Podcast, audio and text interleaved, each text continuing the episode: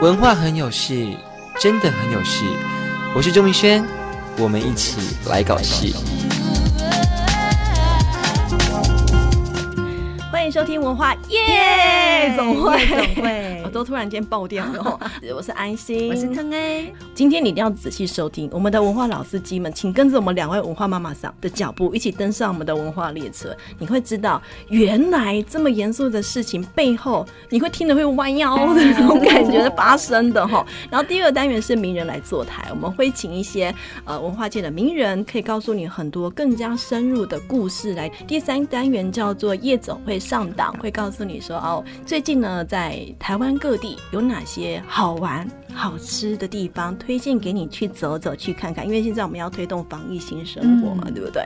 可以大家去走一走、看一看，了解一下我们台湾的在地文化哦。那现在我们的第一个单元叫做文化很有事，到底怎么有事呢？腾 A。那我要讲一下一个历史上的今天。好，台大医院大家都知道，嗯、台大医院呢，在一百多年前，在六月二十号，它成立了。哦，祝你生日快乐！祝你生日快乐！不是在现在这个地方哦，在大稻埕、哦、千岁街。哦，它一开始在大稻城。是啊，是啊。然后现在在常德街这边。好，这是第一个哦。无线电话嘛，写在六月二十号啊，开西五诶。呃，比如台中要卡去高雄啊，日本，迄阵日本是内地嘛，哈。对哎，这真是一个进步的象征，是一个进步的象征。这是台湾的六月二十号，是国外的六月二十号嘞。我们来讲个法国大革命，这个当时的这个法国大革命，巴士底监狱大概并过来是主弄一起攻，哎，是孟德斯鸠啦，黑德是卢梭，他们的言论影响到民众，所以法国从封建现在变成民主，嗯是这样子吗？其实我要讲的是哲学，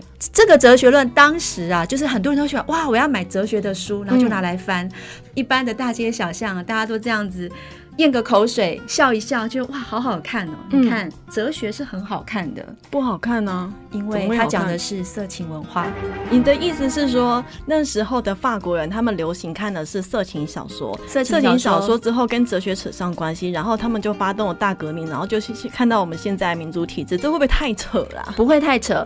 法国大革命是十八世纪，十八世纪的色情文学总会跟哲学扯到关系？它内容都写什么？它内容就是很很明白，它叫地下文学。地下文学其实有色情，然后有批评时政的，嗯、然后他就会用刚刚提到的用哲学的这个标签，然后来卖。可是里面呢，贩卖的像一本叫《开放的特丽莎》，Teresa，各位 Teresa 听过来，在《开放的 Teresa》里面啊，他的故事啊，其实就讲男男女女各种职业，有神职人员，有贩夫走卒，有妓女，嗯，等等，哈、嗯，就是这些职业，他们怎么样去爬到一个。权力，然后他透过什么样的东西穿越权力呢？就是我听不懂你哦，这样我听得懂了。嗯、我有去偷偷 Google 一下这个开放的 Teresa 到底发生了什么事情。他就是说，我的手抚摸到了他的身体，抚摸到了他的曲线。我不敢再讲下去，我怕 NCC，因为我们要报金钟，我怕没办法报金钟。可是他真的讲的很深入，而且很妙的是说，他们都是在完事了之后。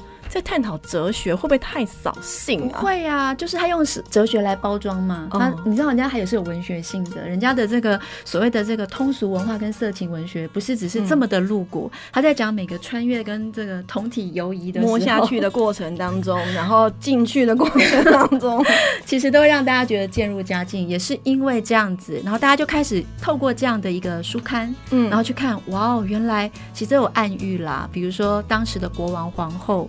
的这个生活是多么的萎靡，多么的铺张，嗯，嗯，然后那些公务人员是怎么样在收受贿赂？他当时民都是有这样的一个书刊，嗯，来了解哦，原来我们的世界不是只有 Bible，我的王权它不是这么的至高无上，我现在生活的一些问题其实就是书本，就是透过这些呃色情文学，它反映到了我现在遇到的状况，所以法国就病啊。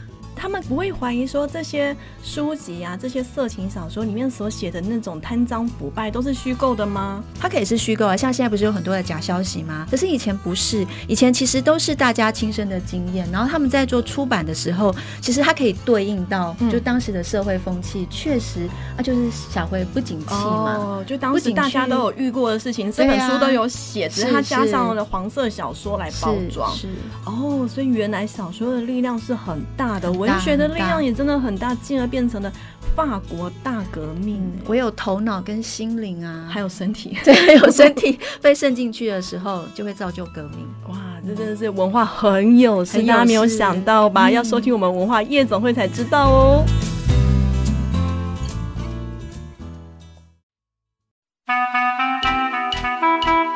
今晚要来点名人坐台，啊啊，所以今天是晚上来坐台。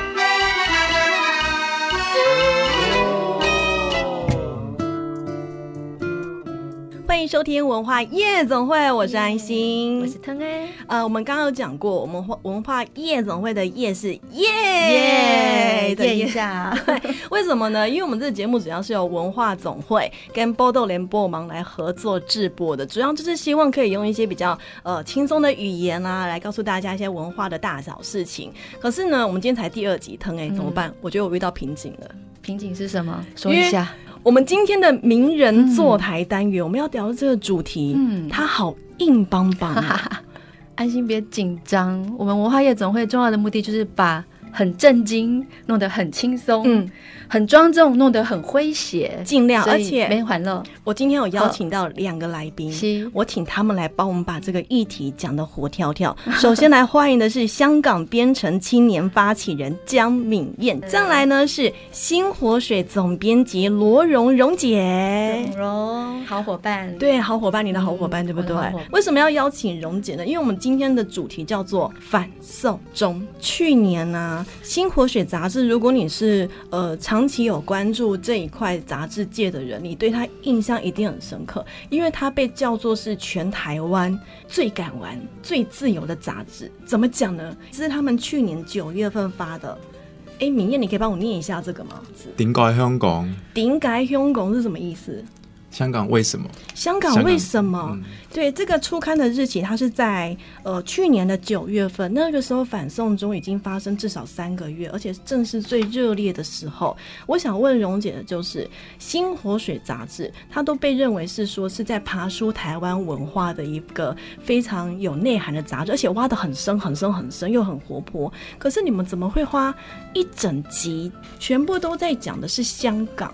点解啊？其实我们还有一个别册，嗯、就是这个是跟端传媒合作的一个影像集，就是记录去年已经一整年了，去年的香港街头反送中的一些运动。嗯，对，那照片很惊人哎。是，这个都是端传媒的摄影记者，就是我们跟端传媒合作，都他们提供，有一些图片的故事，然后有一些文字的记录。嗯，我们是想说记录香港，因为大家就是印象中的香港就是很繁华，对不对？哎，那个东西很好吃。然后去看跑马啊，或者是去看我们我们身为台湾的小孩都看了很多的香港电影，警匪片，警匪片，嗯、对，或者是流行歌曲，我们都是听。四大天王，对，四大天王。哎、欸，就是我们公司，我必须插一下话，我们公司八年级妹妹不知道四大天王是什么，好难过。这个是时代梗了，姐姐。可是不得不说，港星在我们那个年代真的是很辉煌，嗯，很厉害。所以香港对我们来讲，它是一个很有很有感情的一个地方。真的，所以我们在大概六月、七月的时候，看到香港街头，就是每天每天晚上那阵子。就是很多的抗争，嗯、然后甚至我们自己都很感动，就是大概超过百万人上街头。嗯。所以我们本来有都规划好，就是九月做别的题目，但是就是决定我们还是要做香港这一期。可是，哎、欸，以你们这份做工啊，因为我看了一下这一份呃，香港在去年九月份新活水这本点解怎么念？点解香港？对，为什么香港这一个这一篇，它其实访问的非常的深入。对，我们跟廖伟棠就是一个已经移民台湾的香港作家合作，嗯，嗯，嗯，嗯，然后我们有一些想法，就是我们想把香港这十几二十年来慢慢消失的那些我们很很喜欢的香港文化记录下来，嗯、所以你会看到包括饮食、饮食文学、电影，嗯，对，就是还有媒体这些，还有很多人会谈什么是香港认同，嗯、是不是从二零一四年的雨伞革命，嗯，才开始香港人会说自己是香港人，但是在一些文学的脉络里面。就更早，也许在一九六零年代，他们就开始讨论，嗯，就是香港人不同于中国人，或是不同于台湾人的地方到底在哪里？嗯，所以我们从很多面向来分解，也来爬书，也来怀念记忆。新火水去年九月份的这一本香港特刊啊，市面上已经绝版了。你看，如果你有在 follow 我们文化总会的脸书，你看一下有没有影像在上面。我拿到是展示用品，我跟蓉姐 A 了一本展示用品，它完全是绝版，因为这个卖的太好，大家真的很想了解说香港到底发生了什么事情，为什么会走到这一步。而且我在里面翻了一本书，一个篇章，它是我看一下，它是廖伟棠拍的图，然后是由红眼。红岩写的，他探讨的是香港的饮食，我觉得里面很有趣。他是说，香港人以前是不吃辣的，香港饮食是很清淡的，嗯，这也也蛮符合以前我们对香港的印象。可是好像曾几何时，他们开始吃的好辣好辣了，对不对？因为香港就是海港，所以有很多新鲜的海产。所以，譬如说很简单的料理，或者是像我们熟知的煲汤啊，什么、嗯、就很美味。对呀、啊，对。但是当然是中国移民对粥就是鱼粥，嗯、就很对，加一点葱花什么的、嗯、就很美味。但是就是越来越多中国移民之后，包括有辣的，所以他们也有一种感伤，就是说去到了好像是一家香港的店，但里面都是四川菜、嗯、或者一些辣味，哦、是他们比较没有的那些调味。像香港，我讲到香港美食嘛，最辣大概就是咖喱鱼蛋、避风塘炒蟹。但现在已经，我大概几年前去过去的香港，真的看到很多的川菜馆。我好怀念茶楼的感觉哦，哎，可是叉烧包啊，然后推着推车，还有还有香港那个服务生的叫骂声，是，他们嗓门都很大，他们好凶哦。我只不过不知道你那个水要干嘛，就要骂我，好凶哦。可是这真的是香港在地的文化，现在开始骂人的还是存在，可是很多的饮食、很多的电影、很多可以讲的东西，开始渐渐的消失了哈。这时候我们就要转到我身边这一位帅哥，他是香港编程青年的发起人，叫做江敏燕。敏燕，你今年几岁？二十四岁。哦，二十四，二十四。请问你知道四大天王吗？不知道。我来，你出去，你的香港不是你的香港。我被呛了，我感觉到了。对对。现在的香港跟我们以前的香港已经互有交。我们见证是辉煌哎，他们现在，我们见证的是当时他还是被英国殖民的香港，还是大家会所谓的东方之珠的香港。但现在不知道四大天王时代的香港人，还有一些小朋友们，他们看到了香港什么歌？打扰你了，你想唱什么？我有点害怕。东方之珠，东方之珠，我的爱人。哇哦，过去了。哎，可以帮我上一个字幕，点点点在上面吗？拜托，这是什么歌？我真的没听过。哎，你看，我们因为我现在要跟他同一世代了。对对对，我真的没有听过。好了，敏燕，你为什么会想要去香港大学读书？当时其实有很多高中的时候，也有很多商业杂志会写说啊，去中国读书啊，去香港读书啊。大概在一一年、一二年的时候，其实在台湾是一个风潮，所以在高中生社群里面也会讨论，甚至老师也会鼓励你去尝试这样的选择。但老实说，我那时候对于港澳啊，或对于去中中国升学，其实没什么概念。嗯，那他确实在当时我还没什么概念，那时候的我的心中是一个。就觉得这也是一个不错的升学选项，所以呃，虽然我后来参加了这么多社会运动，或者是关心香港本地政治的发展，但其实当初去的时候，还是一个高中生的时候，对于香港最粗浅的印象是一个，它是一个好好念大学的地方，而且有国际化的商业环境，对，类似这样子的。你应该有个误会，什么叫好好念大学？香港的大学应该不会那么好念吧？对呀，真的吗？那你们对于一个榜首，他就是想好好的念书啊，当然就是好好的学好。原来如此，像我们这种放牛班的，就会想好好玩的大学。原来是好好大学。OK，所以你是在什么时候去香港的？二零一四年的二零一四，哎，是正是雨伞运动的时期。雨伞运动之前，对我去的时候就立刻遇到罢课，好好念大学遇到罢课，所以 真的没有办法好好念大学。因为我跟你说，这是最棒的学分，嗯因为在台湾其实已经经历过那个时代，但香港现在在。在经历罢课，你有很惊讶或吓到吗？其实也没有，因为老实说，那一阵子的台湾，自从我开始接触香港升学选项之后，台湾自己其实内部也有许多风起云涌的社会运动。嗯、然后，其实只要有稍微关心时事的的台湾学生。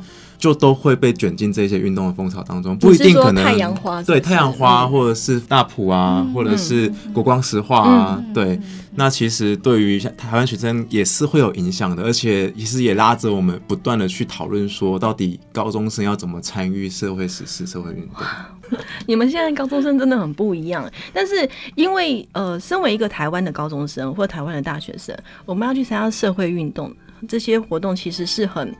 现在看起来其实不难，我们只要去到立法院静坐，绑个红黄布条，我们就在参加了。可是你到了香港之后，你要去参加，它是一个很大的压力，而且可能你在学校的不管是什么文章啊，或者是你甚至你在划网络的时候看的任何一个点进去的任何一个网站，都是随时会被监控的。你那时候有感觉到吗？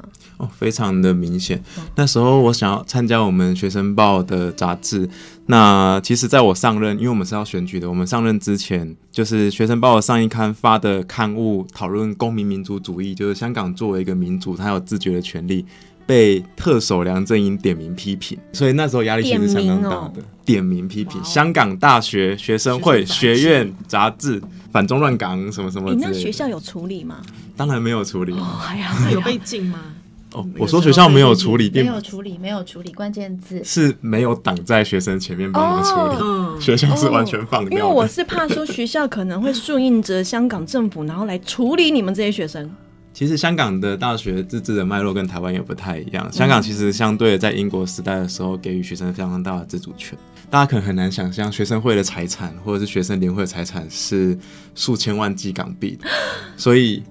它是有很相当的自主性的，那当然也是有可能受到学校的压迫，或者是来自于政府。但是香港学生是有很有自己实质务实的经济能力、嗯、自主性去对抗这一些压力。嗯，呃，因为二零一四年之后的香港情势已经开始慢慢的不一样了，变得就是比较紧张。那时候你才是一个小大一，罢课了多久？有开始复课吗？呃，那时候在。九月初开始，大家开始酝酿罢课，其实花了很多时间在讨论为何要罢课，要怎么罢课，所以前前后后大概一个多月的时间，后来就遇上了雨伞革命。嗯，所以其实大概从雨伞革命到结束，已经到十二月，中间其实陆陆续续大家都有回去上课，但是它就变成是一个社会运动，或是关心香港和读书、升学、完成学业是一个相互交织在自己的日常生活中的事情。那是不是等于你整个大一的生活可能就是在社会运动？跟学业当间这样拉扯挣扎，对我来说的情况更为特殊，因为我完全不懂广东话。当时刚去的时候，嗯、其实我没办法很融入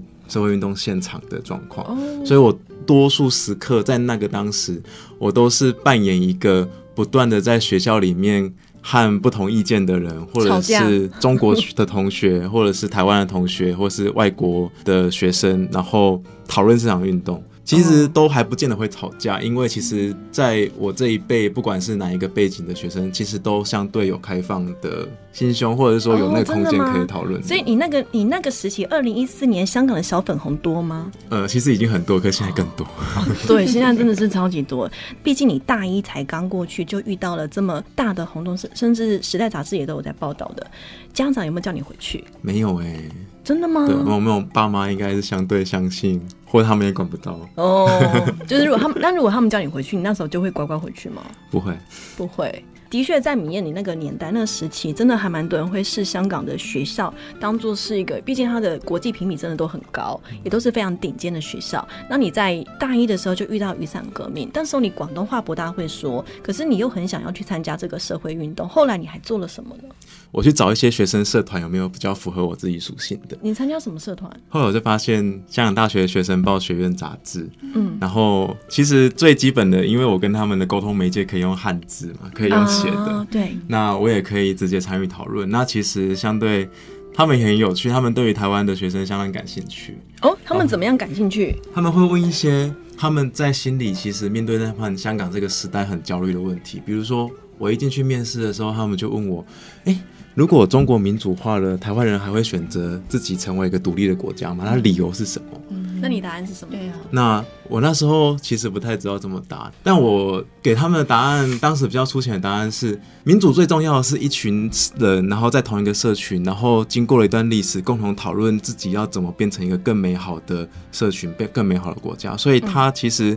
是有一个历史的积累的。好的民主，并不是说呃一直在想说呃我要跟谁统一啊，然后我要怎么样怎么样。其实最珍贵的是，比如说台湾讨论我们原汉之间的族群关系啊，讨论、嗯、我们内部平权的问题啊，讨论我们这个社会怎么共同进展，那已经是跟中国的脉络跟其他国家的脉络已经相差很远了。嗯、对，其实它是一个过程，嗯，过程，然后最后走向的结果会是什么？现在香港也正在发生了。我们今天文化夜总会的名人坐台，请到的来宾呢是香港编程青年的发起人江敏燕，以及新火水杂志总编辑罗荣。我们休息一下，待会回来。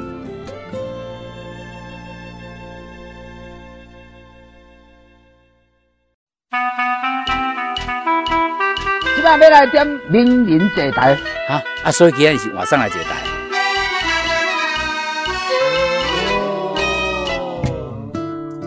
欢迎回到文化夜总会的现场，第二个单元名人来坐台。我们今天邀请到的是香港编程青年的发起人江敏燕，以及新活水杂志的总编辑罗荣荣姐。我们刚刚讲了很多香港的印象，但其实我们还没有讲到我们那时候是怎么去香港玩的。荣姐，你那时候去香港很多次了吗？对，我去香港大概已经一只手数不出来。啊，真的哦，这么常去，你都去哪里玩啊？哎，南丫岛、太平山，嗯，看那个夜景，对夜夜景，嗯，明艳嘞。我也是很喜欢去太平山爬山，在我们学校后面。等一下，你是说你是说爬山，还是你是坐缆车？爬山，爬山呢？你是爬山哦？因为看那个香港港岛夜景，就是要爬到半山腰的时候是最漂亮的，上面人太多。不是在最上面，对呀，就我们都是观光客，观光客行程多了。对啊，看见你也去很多次，我没有，我没有去过，我还蛮遗憾的。对，我没去过。其实我有家人在那里，他们还好吗？嗯，我想应该过得不错，因为毕竟想法上嘛，哦、对啊，对过得现在过得不错的就是还不错，了解了解，对，对，那有点可惜，因为香港其实大家很多人会去想去买东西，因为它那是真的是流行时尚之地哦。嗯、再来是你会发现香港有很多的跑车、嗯、名车，真的，因为他们的关税的关系，哦、很厉害，你在台湾真的看不到的。晚上在兰桂坊对就会有 那这样子未来一国一制的时候，这会被改变吗？这不知道了。知道，嗯、对，这项真的不知道。所以说，其实我们对香港的印象，我们就是好吃、好喝、好玩的，有好多的电影，很多的警匪片，能看到很多的楼梯。你会看到很多的楼梯，这是我们对香港森林里面，对不对？那个王王菲、王静文的那个手对，你知道，连那个欧美的小说也都很喜欢提到香港，甚至连重庆森林也在欧美的小说里面出现过。那听说蓉姐你在九七年，一九九七香港回归的时候，回归的时候，因为我有家人，你那时候人在香港哦。对，我那时候人在，就是那个交接的那个晚上，七月一号，你人在晚上，我人在维多利亚码头。哇，对，那个时候当然就是满满都是人，但是你就是听到旁边很多人都会说。说唔使啊，不要啊，是什么意思？就是不想啊，不要啊，他们来不及移民，他们不想回归中国，因为未来虽然他们承诺五十年不变，嗯，什么马照跑，舞照跳，但是没有没有人知道未来会是怎么样。哦，所以那时候周围满满的都是在流泪吗？就是流泪的人比开心的人多，然后大家就是抱着一种。惋惜或者是不确定的心情在那边。嗯。我们刚刚讲到敏燕，她在二零一四年的时候到香港读大学，正好遇到的是雨伞运动。你那时候比较少出现在现场。对，因为。都在校园里面会有一些活动，嗯、那其实也会在现场，其实有冲突的时候也会想要在现场关心看看。现在心情是很焦虑的。那因为你在学校跟其他的同学交流嘛，那像在台湾呢、啊，你会发现有的时候，不管你是亲中反中，在家人之间的拉扯是很重的、很严重的。香港有出现这种情况吗？比如说小孩子想要去前线参加雨伞革命、参加反送中，可是爸妈觉得你在搞什么？我是为你好，有没有这种情况？当然有，而且我觉得香港更有趣的地方是，我身边同辈跟我同样上大学，大概都是九六年、九七年才出生，所以他们出生的时候其实已经中国统治的时期。那他们上一代的爸妈的性格并不一定是亲中反中，他们就是一种务实，来这里做生意、移民来到香港落地生根的性格。所以更有趣的是，其实从九七年之后，中国一连串的教育还有中国崛起。在我同辈的学生里面，他们国高中的时候，甚至是自豪为中国人的，已经跟爸妈吵过一轮了。爸妈觉得你干嘛自豪为中国人？反而相反，相反那时候的爸妈是觉得他们是香港人，可是孩子觉得自己是中国人。爸妈不觉得身份认同是件重要的事情，但是像小孩子怎么这么认同中国？但是后来到了一四年之后，小孩子对于中国恨之入骨，然后甚至想要牺牲自己，然后为这个共同体打拼啊、努力啊，那爸妈也都很担心。为为什么会有这么大的反差？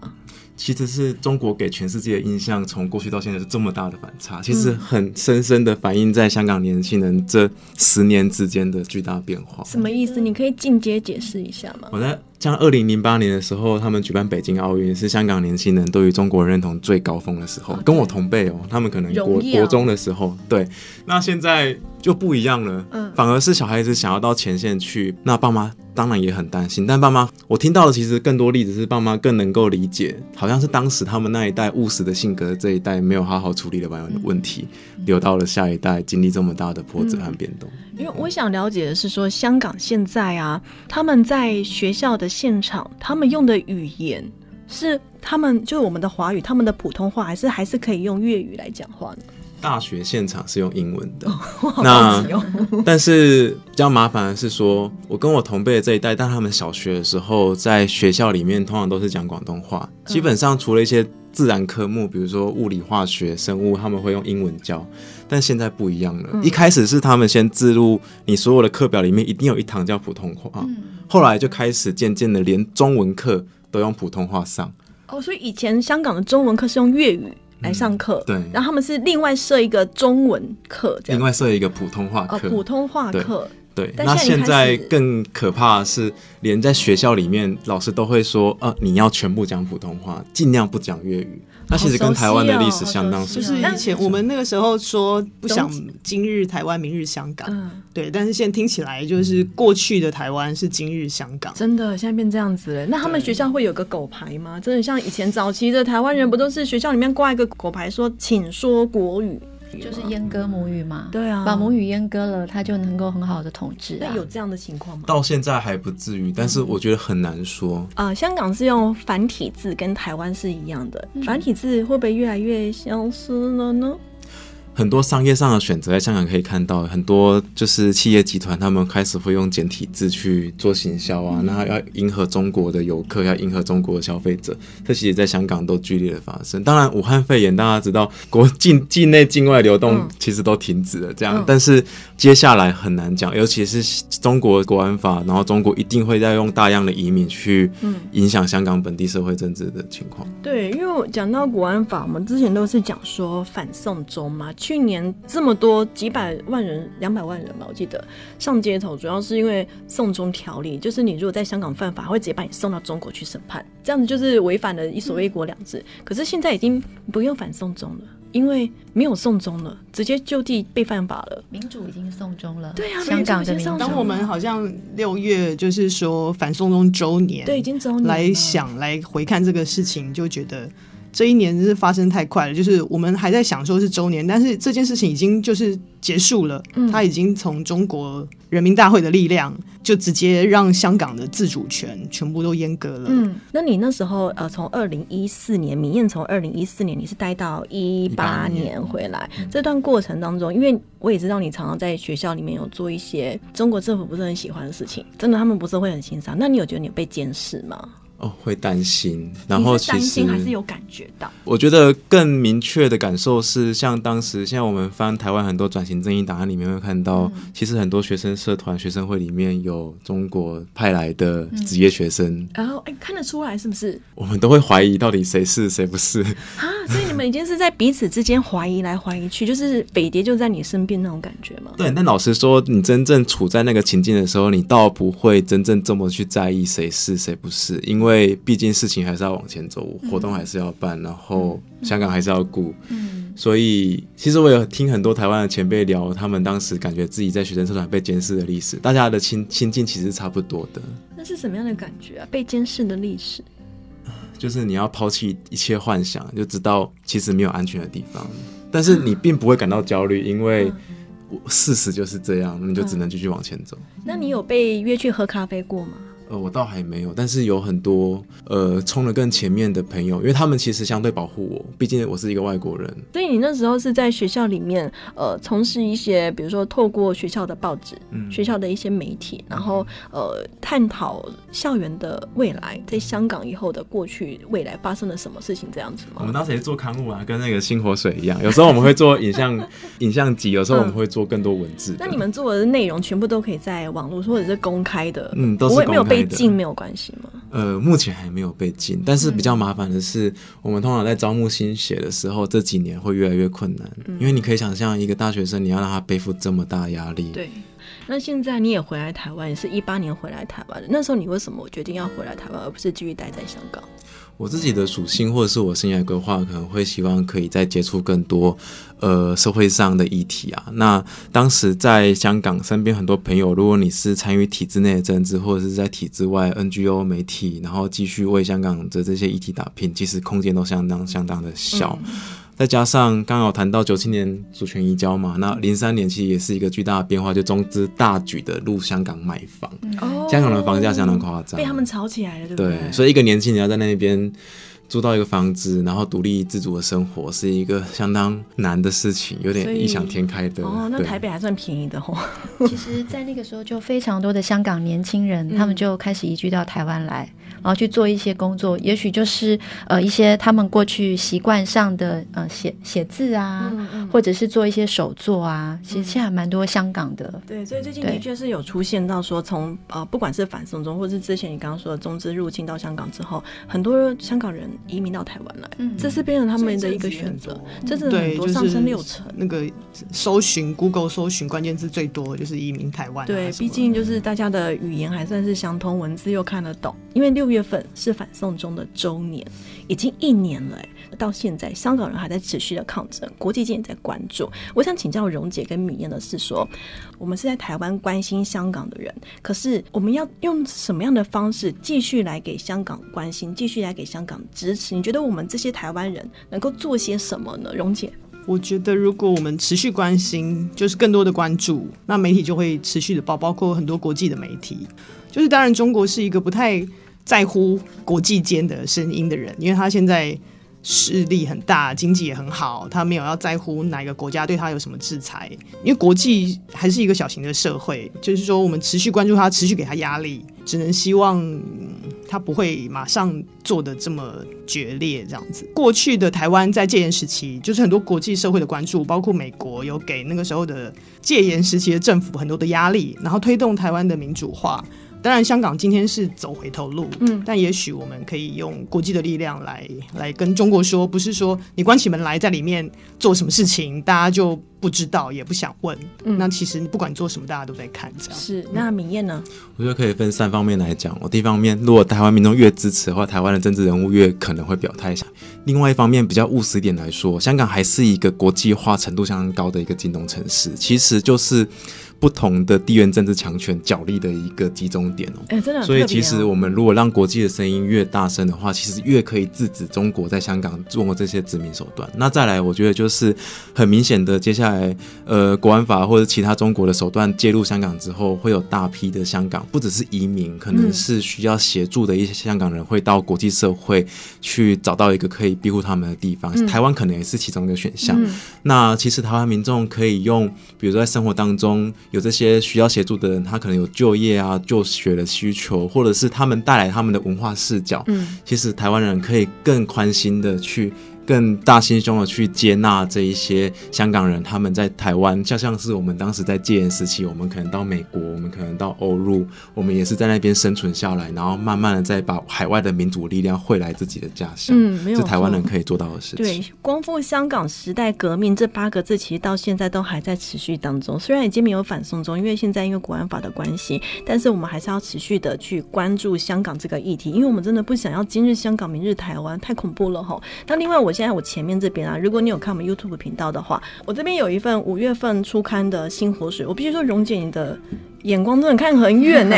你这，你告诉一下这个这本新活水的主题是什么？这一本是主题是未来已经来了，因为当然就是武汉肺炎的关系，然后我们发现很多好像以前在想很科技、很未来的事情，已经都在眼前发生。六月我们会有一个主题，六月中的时候会在新火水的网站。哦对，会有一个反送中周年的专题哦，所以这个是我们杂志看不到的，只有网络上面。网络上面的哦，所以它是主要的主题是在讲香港的什么？这一年来香港的变化，因为经历了包括反送中上街头，嗯，然后再来是武汉肺炎，嗯，对。那再来又是这一阵子的这些发生的事情，嗯嗯，讲的是香港的未来。好，那今天很感谢香港编程青年的创办人江明燕以及新活水杂志的总编辑罗蓉蓉姐来到我们节目当中，谢谢，谢谢，谢谢。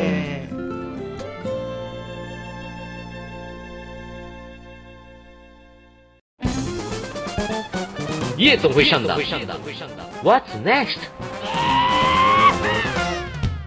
回到文化夜总会，我是安心，我是腾哎。今天呢，夜总会上档，因为今天呢、啊，六月二十号正是补班日，我有点庆幸我们节目是在下午播出。怎么说？因为大家快下班了，心情会比较好。不然早上播出，觉得礼拜六要上班很哀怨。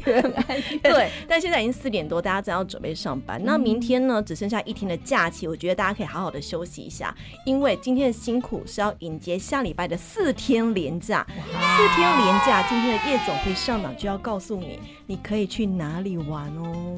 上礼拜有跟大家说城南有意思哦，城南有意思。现在啊，因为就自从我们上个礼拜开始 announce 的时候啊，嗯、好多人都来问，而且我们有一些报名都已经额满了，超快的、啊，很快很快。司法院巡礼对不对？对，已经满了，好厉害哦、嗯。对，所以但是没有关系，大家还是可以在这几天在文化总会这边，我们有一个。展览叫做《时光秘境出发》，它是一个柑仔店的概念哦。你是说像我们小时候很多的糖果罐的那一种柑仔店吗？有有糖果罐，然后你这边可以看到无敌铁金刚，你还这边、哦、你还这边可以踩高跷，高跷可以。哎、欸，连我都没有踩过高跷，更何况现在的小朋友。赶快来文总，对，还有很还有木马，还可以丢沙包，非常有趣。嗯，那除了这个活动之外，因为最近啊这一个礼拜以来有个大新闻，吴念真舞蹈都出来讲了。听说文总还要举办一个艺文大汇演的活动，是我们有一个端午谢平安艺文大汇演，被薄荷打给栽哦，号外哦，号外哦，是这样子，就是因为大家知道，安心，你知道在那个疫情啊，大家是不是很闷？我闷好久。对，我们上次还有跟大家介绍，就是很多时候都要用线上导览的方式去看展览啊、看表演等等，但台湾不用哎、欸，我们解封了，现在可以慢慢出去，再推安心国旅。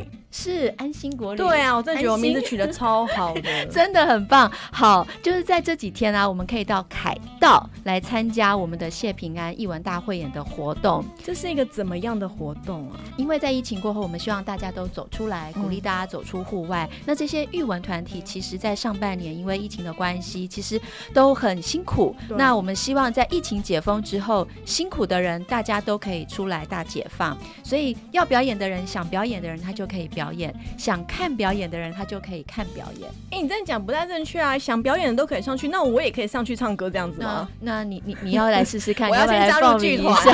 在 这个在这三天啊，会有六十个剧团，会有六十个艺文团体，这么像是独立乐团啊，或者是传统的艺阵啊、嗯，或者是街头艺人啊，他们都会上，会都会上场。那你可以跟我们介绍一下，为什么我们现在前面会摆着西瓜吗？大家可以去上我们的 YouTube 频道，你搜寻文化总会，你看一下我们现在我们前面摆了一张西瓜，然后我看一下哦，彼此之间还有社交距离的照片，这是什么意思？哦、在凯达格兰大道上哎、欸。在凯道上很特别吧？我们端午节的时候，大家都立什么？立蛋，立蛋。嗯，no，我们这次来立西瓜。